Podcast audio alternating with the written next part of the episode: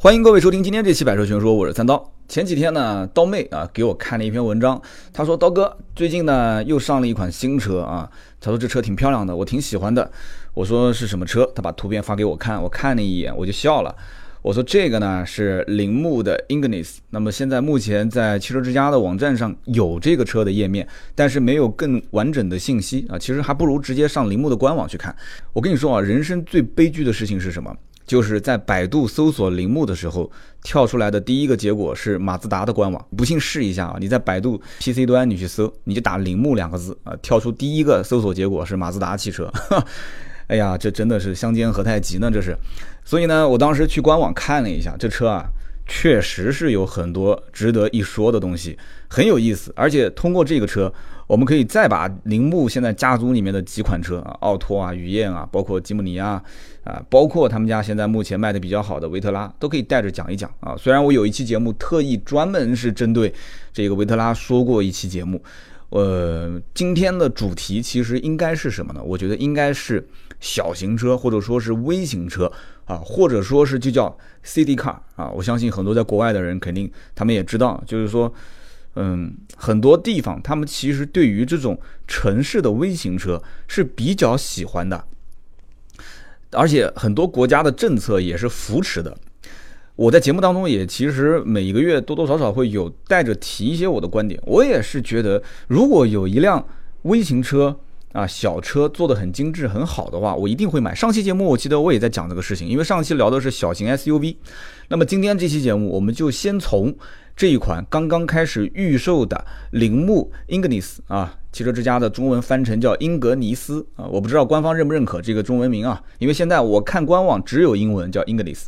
从这个车开始说起，一点一点的展开，我们把今天的我的一些观点分享给大家。那么刚开始还是一则口播广告，人工智能呢已经深入我们的生活，像特斯拉的自动驾驶啊，谷歌的帷幕，百度的 Apollo 都是汽车领域的应用，还有夏威夷的阿尔法狗，出师级的微软小冰，以及智能投顾领域的理财魔方。面对资产配置的难题呢，人工智能把复杂的金融数据模型简化，一键配置全球资产，实时监控市场动态，智能调仓，把风险锁在笼子里。选择理财魔方投资如此简单安全，理财魔方每笔投资在基金公司的官网都可以查询，各大 APP 市场均可下载理财魔方。感谢我们的金主啊，理财魔方冠名。那么接着往下聊，铃木的 English 这个车，我相信应该关注的人比较少。当时呢，我在网上第一次看到这个车，我记不得是什么时候了，呃，很早很早以前。然后这次刀妹把图片发给我，因为她有预售的一些网上的文章嘛。他说：“刀哥，你看这车要不要聊一聊？”哎，我当时一看这照片，再想一想，我当时这个实车应该我都见过，应该是见过，但是我具体记不清楚是在哪个车展上面了。当时我印象中这个车子真的是就是给人第一感觉还是不错的。外形很时尚，而且有很多那种很带感的那种设计元素。你比方说它的 C 柱的位置有那种有点类似于像那种散热的那种造型，但是它其实只是一个造型而已啊。但是呢，这个车定价定多少钱呢？啊，我们先讲一下大小啊。这车车长只有三米七，很多人没有概念，说三米七是多长？雨燕的长度就是三米七啊，就是铃木雨燕的长度就是三米七。那么三米七的车长，一点二升的排量。你说这车值多少钱？有人讲说这车是什么车呢？我说这是一辆小的，有点有点类似于跨界。你说它是 SUV 吧，也谈不上。就反正你可以上，也可以勉强算是一个微型的、迷你型的 SUV，或者说是一个跨界车，长度三米七，也就是雨燕大小，一点二的排量。有人说怎么着，这车最多也就值个五六万块钱吧。五六万块钱，对不起，那是个零头啊！这车的预售价十三万八啊，没听错啊，十三万八。为什么呢？因为这是一辆进口车。其实我跟你们想的是一样，就算它是进口车，但你毕竟是一个这种微型的车，然后又是一个一点二排量的车，你怎么再把配置怼得有多高？你卖这个价格，最终结果是什么呢？那就是像我这样的人和绝大多数的听友啊，听到这个价格，再看看这个车。可能觉得说，哎，不错，挺不错，挺好的，就像什么，就像一个这种甜品店里面卖了一个蛋糕，哇，我特别想吃，长得也很漂亮，就觉得这车这个这个这个蛋糕的味道肯定尝起来也不错，但一看售价，哇，卖那么贵，摸摸自己的口袋，发现这一天的工资就吃这一个蛋糕，不值啊，对不对？根本就不值，所以这个时候就出现一个问题点了，你觉得不值，可有人觉得值啊，对不对？对于你来讲，这一个蛋糕。可能是你一天的工资。但对有些人来讲的话，这个毛毛雨啦，对不对？吃一口尝个新鲜嘛，对不对？十三万八，对于有些人来讲，十三万八不就跟我们花一百三十块钱，甚至就花十三块八一样嘛？但是这一类的人又能看得上铃木这个品牌吗？我 这个我就不知道了啊。所以说有啊，毕竟中国这么多的人口，对不对？啊，地大物博，总归会出现那么一两个能对上眼的。所以这小车肯定不是用来跑量的。而且我本身也在想一个问题点，就是说，如果这个车，在国内都能卖出去一个千把台啊，或者说是怎样？那菲亚特的有一款叫 Panda，就是那个熊猫四乘四，不知道有没有人见过这个车？那那个车是不是也应该进来卖一卖？但有人讲说，那菲亚特不是已经有五百了吗？五百是五百嘛，Panda 是 Panda，Panda 比那个五百还有个性，真的。啊，如果说你要讲说捕捉年轻用户啊，选择时尚用户不差钱，那我觉得菲亚特的那个 Panda 就更应该到中国来卖一卖，对吧？当年毕竟这个车的轻度改装版本还跑过零七年的达喀尔，一点没听错啊，一个微型的小车跑达喀尔啊，人家毕竟是四乘四嘛，对不对？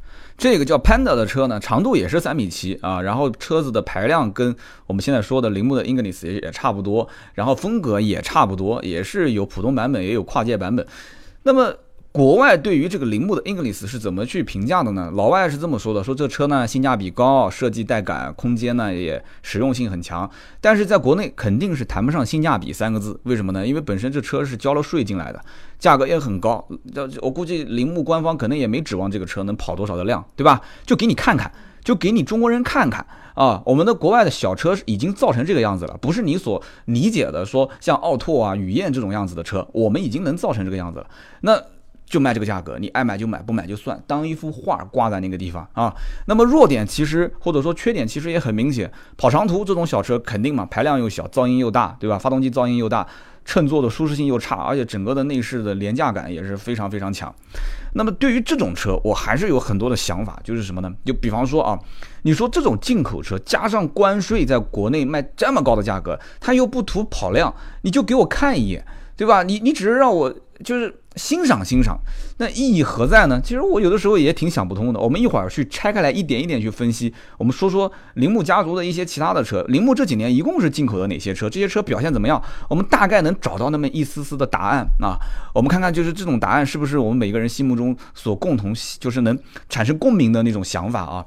你说这种车在国内卖十三万，当年有媒体预测说丰田的那个 iQ。是不是也能进口到中国来卖？对吧？也很多人很喜欢，觉得那车造型各方面看上去也挺酷的啊。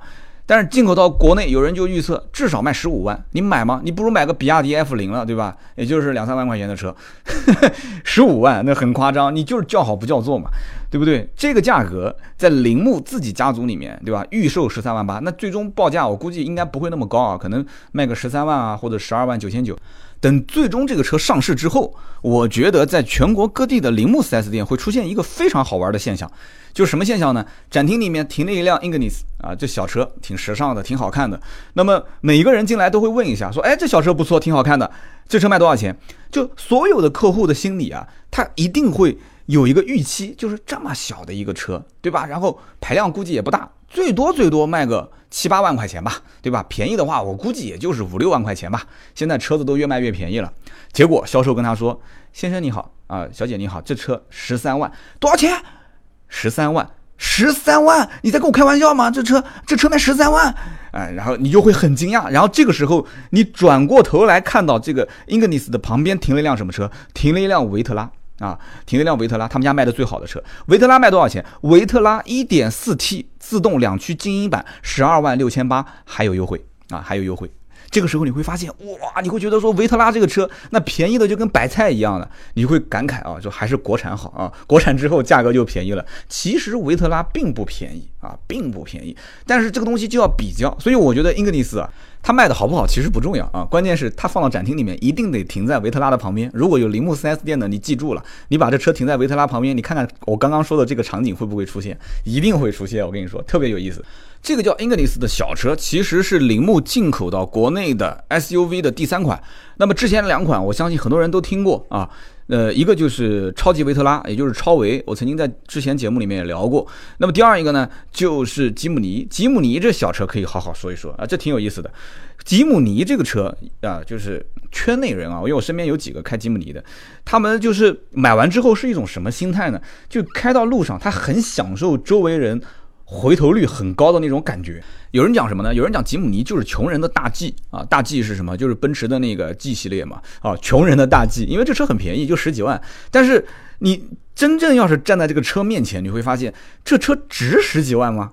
对吧？那么小的一个车，一个两门的，完了之后呢，长得就像那个屁股被别人削掉一半的那种感觉，就是一种另类的美啊。但是。你如果是这么想，那你说明你不懂吉姆尼啊！就懂吉姆尼的人都知道，这个车的越野性能非常强。为什么说叫穷人的大 G 呢？啊，一点三的排量，有手动挡，有自动挡。这个车定价十四万多到十六万多，在很多人的眼里是觉得非常非常超值的。那我相信我节目里面应该是有吉姆尼的一个用户啊，就听友们，你看我说的对不对？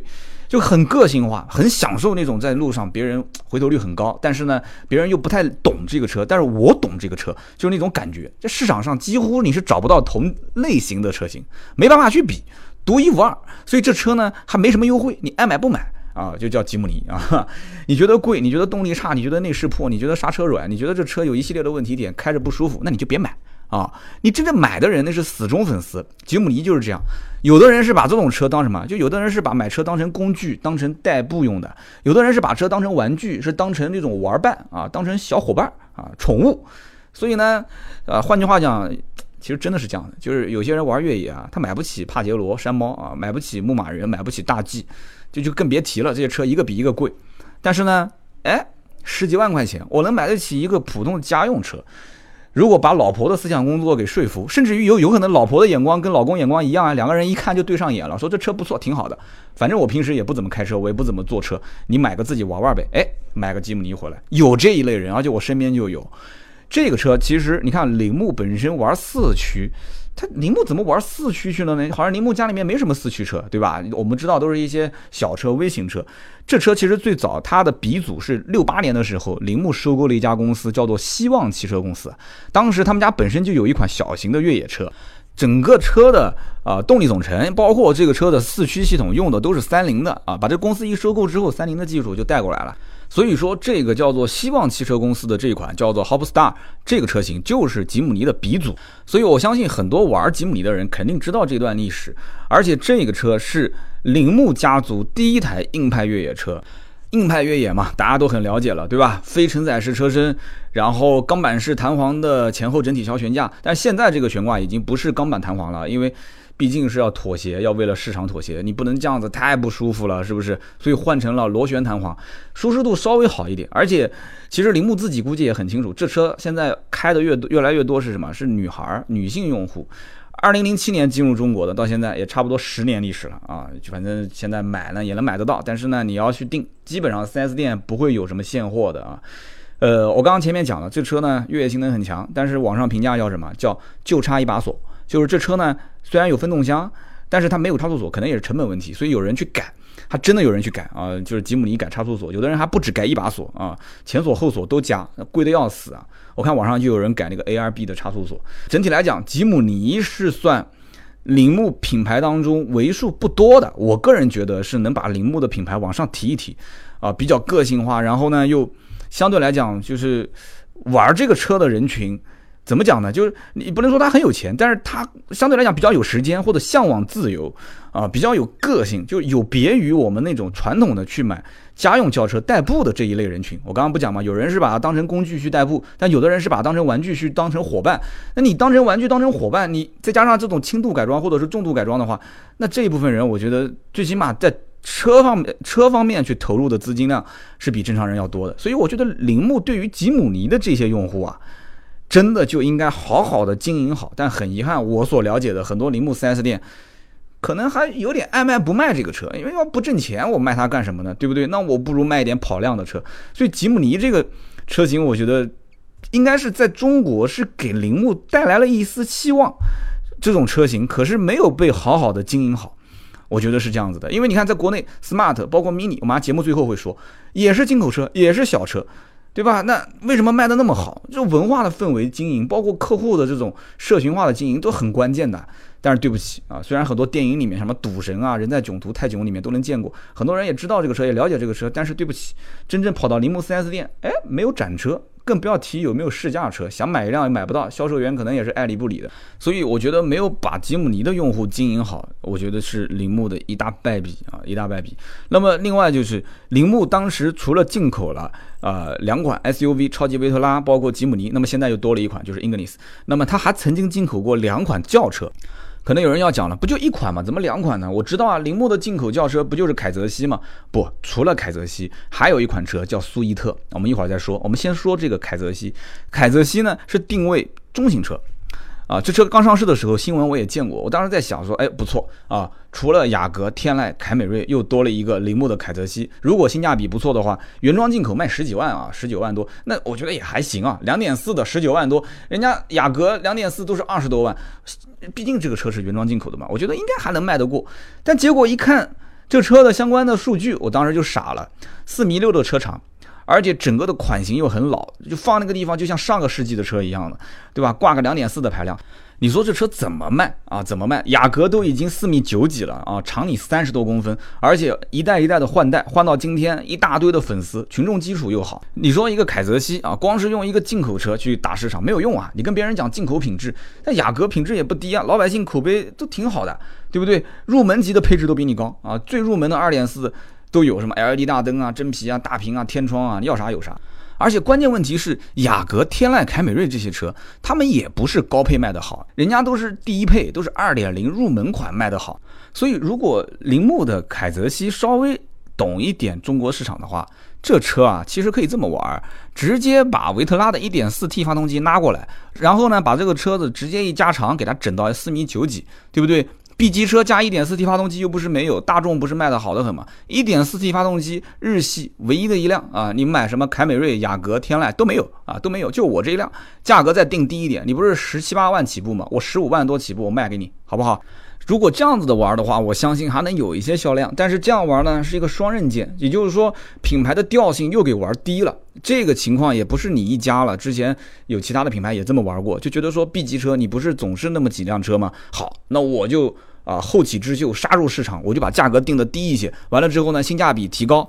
刚开始销量是不错，但是到后面呢，啊终端的优惠幅度也很大，整个的品牌的调性也给拉得很低。所以呢，铃木。其实调性已经够低了，再这么一拉的话，那真的就不知道以后怎么玩了。所以是是个双刃剑，再加上进口车想要国产，你没有一个量做前提去啊去稀释它的成本，哪个领导敢说让这个车国产？你想想看，这不是说你们家说开一个什么奶茶店，说就是花个十万块钱租个门面房，然后搞点机器就给你就一天搞个几杯奶茶卖卖，这个不是说说做造就造的，你搞汽车啊，兄弟啊。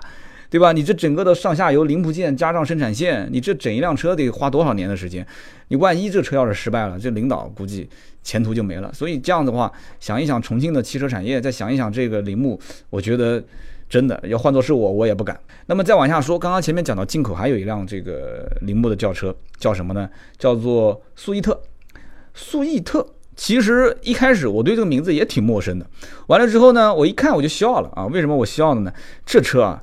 其实就是进口版的雨燕。有人讲说不对啊，铃木家不就有雨燕吗？雨燕怎么成进口的呢？不不不，雨燕本身是国产的，但是雨燕的那个英文单词不是 S W I F T 吗？啊，Swift 就是这个英文单词嘛。那么进口版本它的中文名叫速逸特，我估计也是网站自己编的啊。我看这个铃木官网也没有对这个车有过多的解释，也就是说这是一个进口版的。那么换句话讲，如果你在路上，你看到雨燕在你旁边啊，你你你你你离它远一点，离它远一点。就万一要是哪个人不巧，对吧？开个德元朗，然后撞了一台雨燕，你还看不起人家？你说，哎，你这车，你这车值几个钱，对吧？你别跟我吵了，该多少钱就多少钱，我给你吧，不走保险。好，你不走保险，结果人家换的都是进口配件，都是日本原装进口配件。我跟你讲，赔的哭死你。这车啊，就叫苏伊特，就是一个雨燕，然后呢，入门价格十六万八千八。自动挡是十七万八千八，手动是十六万八千八，你没听错啊！有人讲说，导哥你别骗我了，雨燕这车我都不太了解了。雨燕五万多块钱，对吧？最贵的八万多块钱，怎么十六万多、十七万多呢？听好了，这是进口雨燕，国内能买得到的，一点六排量，不是你说的那个一点三、一点五的，一点六排量的进口雨燕，尾标没有雨燕两个字啊，人家是纯英文的尾标啊。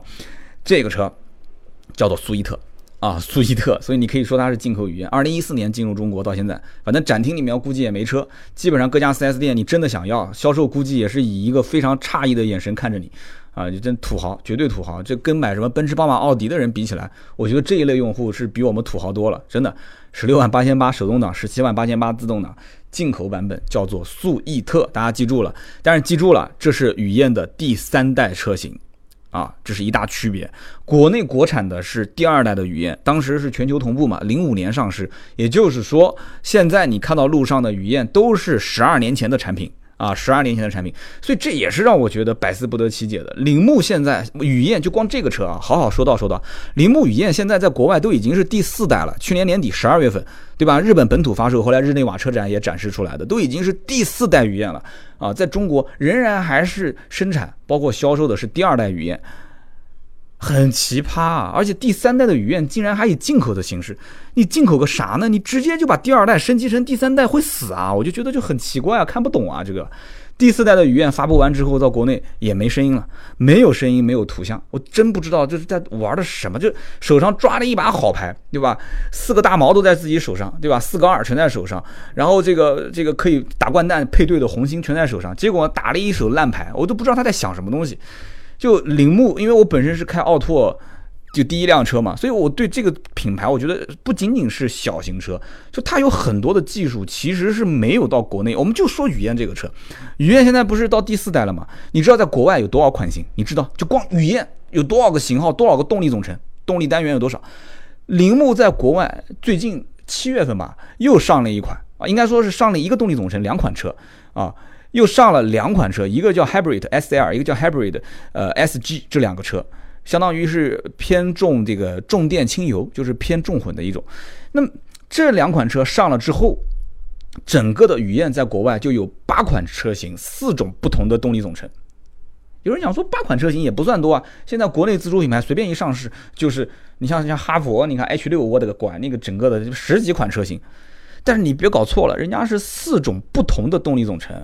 人家有一点二升的双喷射自然吸气发动机，叫 XL 跟 XG，还有 RS 三款车型，有一点零 T 三缸的直喷的涡轮增压发动机，叫 RST，还有一点二升的 SHVS 微型的油电混合 Hybrid RS 跟 Hybrid ML，然后再加上今年七月份刚刚推的这两款车，对吧？就是 Hybrid SL 跟 Hybrid SG，也就是说，人家老外一个雨燕就是八款车型，四种不同的动力单元，中国呢？简直是我都我都不想说了，就哎这么好的一个小车，你直接给它引入中国会死啊！我就搞不懂了，对不对？这些东西你到国内，你直接甩中国自主品牌的小型车的技术，三条街都不止。但对不起，不知道什么原因，就是不进入中国市场，对吧？就不进入中国市场。有人讲说，哎，你是个日粉吗？你是啊？你怎么把日本的车子说的那么好？不是把日本车说那么好，我只是觉得小型车需要有一个非常强大的。竞争对手在中国，然后激励中国的自主品牌的车型，或者说其他的国家的这些来赚钱的这些商人啊，这些汽车厂商去看着他，觉得说哦，你是标杆，我要向你靠齐，你做的不错，而且这门生意呢是能挣钱的，然后我再来。那么这门生意能挣钱，第一批做生意的人那都赚了嘛？你说是不是？所以微型车我始终觉得在中国是能赚钱的。对不对？那你看，就光这个雨燕这么多一点二升的微型油电混合，然后再加上这种重电轻油的 Hybrid SDR 跟 SG，它都不来，都不到中国来玩儿。我真的我都想不通。其实本田也是啊，本田很多车也都有，包括丰田。你打开那个丰田的官网，你能看到丰田光是一个官网上面，小型车就能占到绝大多数，而且两厢小车特别多。你打开日本的那个丰田的官网。对不对？日本当地要么就是小车，要么就是大车，就是那种豪华车，有钱人开，对吧？小车也很普及，但到中国就全部都被阉割掉了，全部都没了。做小车，丰田很厉害的，对不对？本田也很厉害的，其实大发这些品牌都挺厉害的，这中国大发都没有啊。当然有的车是其实大发的技术换个标而已，但关键问题是啊，中国现在紧凑型车卖得好啊，老百姓觉得说，反正就是紧凑级车是属于正常家用车，然后再大一点就是 B 级车或者换 SUV。所以国人对于这一类的叫做什么叫 A 零零级车或者叫微型车，有可能国外有人讲叫 City Car，就是城市的那种都市微车，等同于穷人车。这个观点可能说的有点极端啊，就是很多人觉得说开这个车就是穷人，穷人车，就说不好听一点，就是开到什么地方门卫都是斜着眼睛看着你。这个感受我是有过的，就讲到这一幕的时候，我真的想想当年开奥拓在路上，就等红灯的时候稍微起步慢一点，你知道的那个奥拓的档本身就比较难挂，一共就四个档，对吧？挂一档给点油门，挂二档那个车子就像个像个乌龟一样的。我当时车子后面就贴了一个乌龟的标嘛，就就叫龟速行驶中，然后你要快你就先飞过去，我贴了两个标在后面，那后面车就是不停的按喇叭，对吧？快点快点！我在心想你赶着投胎吗？你是是赶着投胎吗？就我奥拓哎。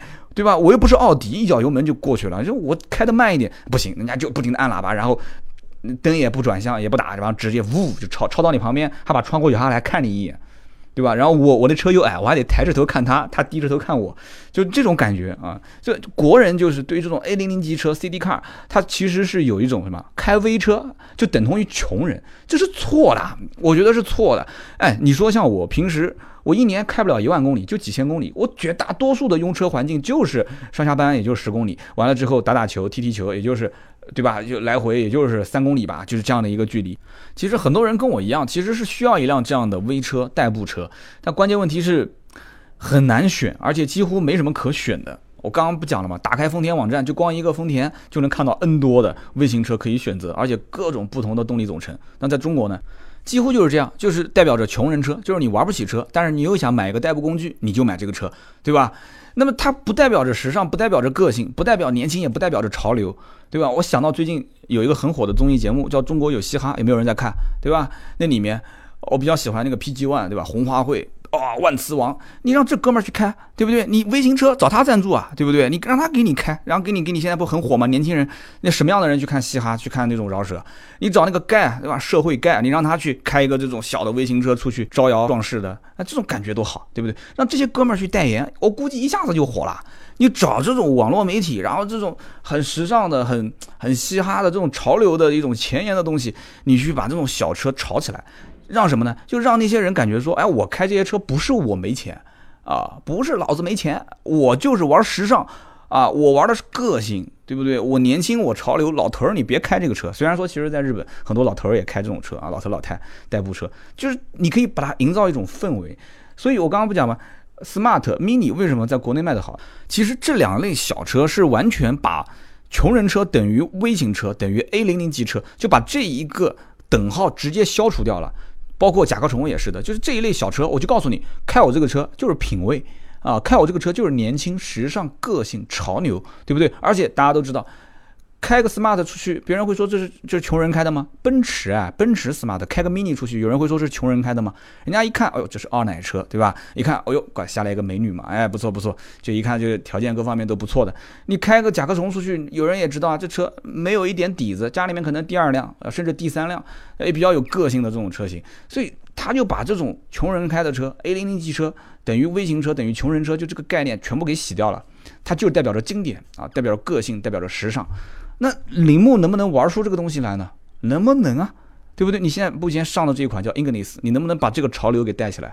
我觉得还是比较难的啊。除非铃木就专心致志的去干这一件事情，就是说把铃木的展厅直接变更成一个，就类似于像 Smart 或者是像 Mini 一样的非常个性化的展厅，然后把这些老气横秋的车型全部扫地出门。对吧？甚至于我就卖进口车，我不卖国产车，我铃木就只卖进口车，进口的个性化的微型小车，怎么样？怎么着？说不定反而挣钱。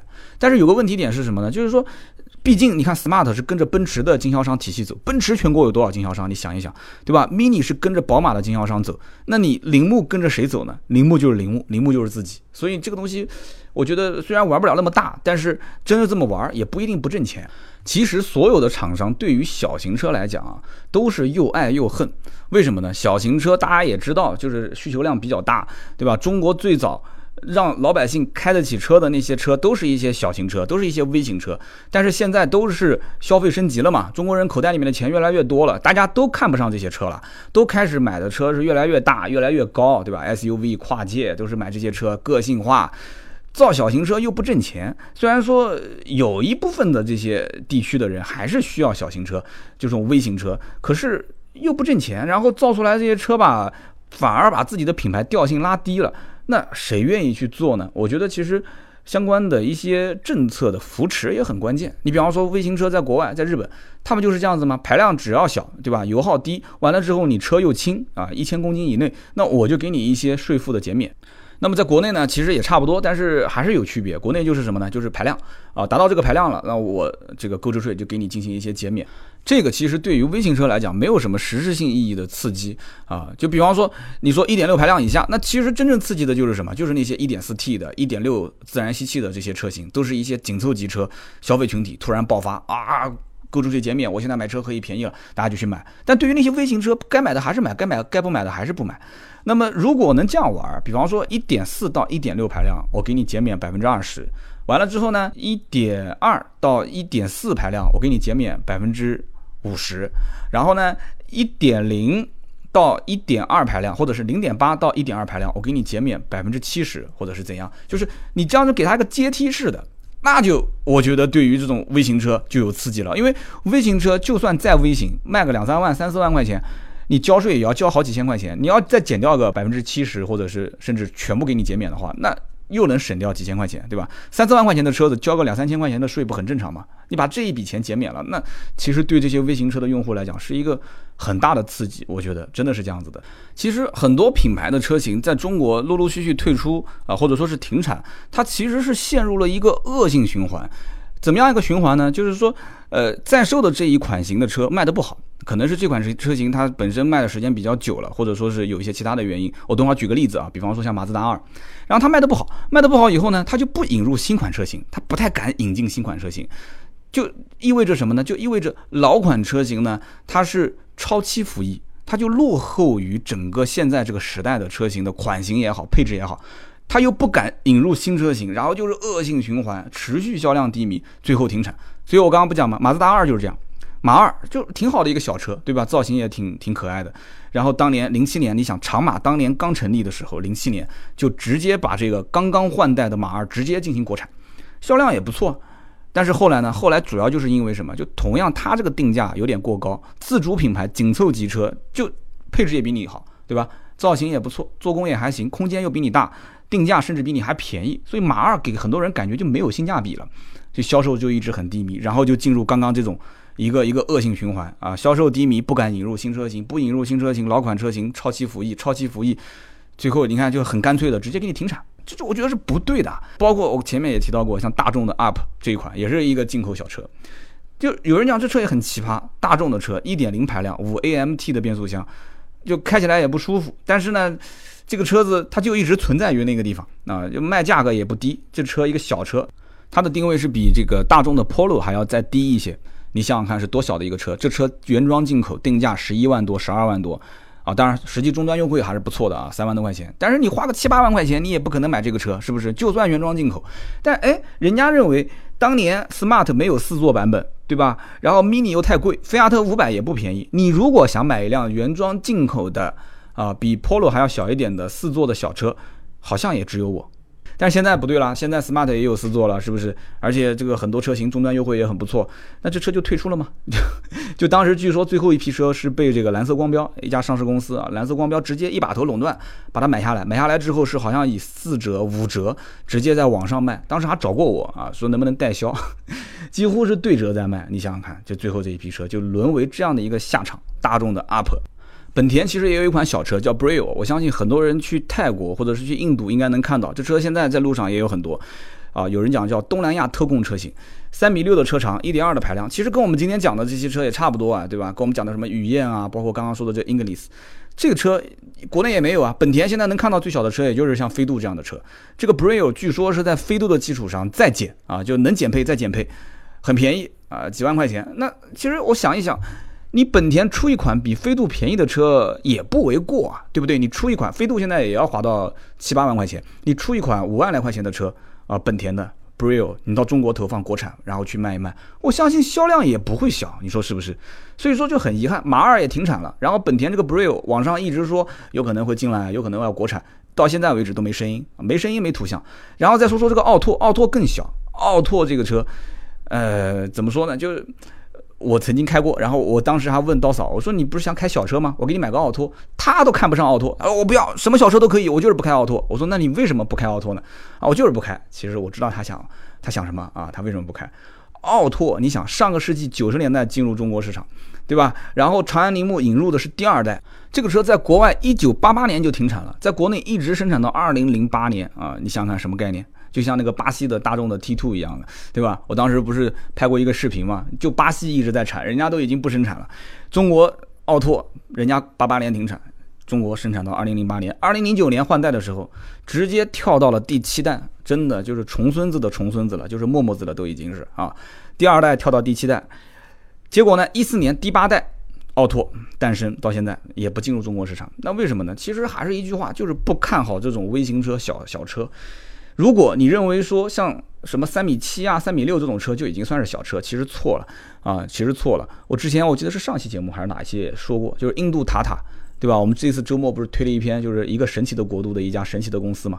印度塔塔不是造了一辆叫 Nano N A N O，号称是全球最便宜的汽车，多长？三米一。三米一是什么概念呢？Smart for Two 就是两个人的座位的版本是两米七，Smart for Four 就是五门四座版本的是三米五。这个车三米一啊，就介于两座跟四座之间，就 Smart。车宽一米五，比 Smart 的宽度还要窄。这车呢，我估计也就是跟我们平时看到的那种老年代步车差不多啊。在印度当地的售价折合人民币不到一万五。虽然说今天我们聊了那么多啊，就是关于微型车、小车的这些我的一些看法，但是我个人觉得，其实这一类的微车、小车将来很有可能被一种事物所取代。也就是说，各个厂家逐渐的就。不再去推自己家的微型车或者小车了。我看现在整个这种大氛围好像就是这样子的。虽然我特别希望能出现一些精品的小车、精品的微型车，但是大势所趋，我也只是啊感慨一下，将来是什么样的一种方式有可能会取代，就是分时租赁，或者说是叫做汽车的共享经济。摩拜单车啊，什么 OFO，大家都现在了解了，对吧？到很多城市去，手机扫一下就可以骑辆自行车走。那么将来，对吧？扫一扫码就可以开走一辆车，这是一定会实现的。那么你随时随地想去开走一辆车，这个车你其实对它的空间配置什么没有什么实质性的要求，你就是希望这一辆车能把我从一个点带到另外一个点，甚至这个车将来都是无人驾驶。那么对于这辆车的话，首先电动啊，对吧？纯电动就可以解决这些问题点。呃，比方说，现在很多人家里面如果放一辆电动车，你要解决充电桩的问题，然后你要担心这车万一出去玩啊、远程跑个长途什么的没有电怎么办？可是分时租赁就没有这些问题。分时租赁就是你直接去了以后，你直接随便扫个码开个车，而且你知道你大概要开多远，你只要看一看这个车的电量够不够去，就你行驶这么长的距离就可以了。你开到那个位置，你把车往旁边固定的这个停车位一停，结束，你就可以走了。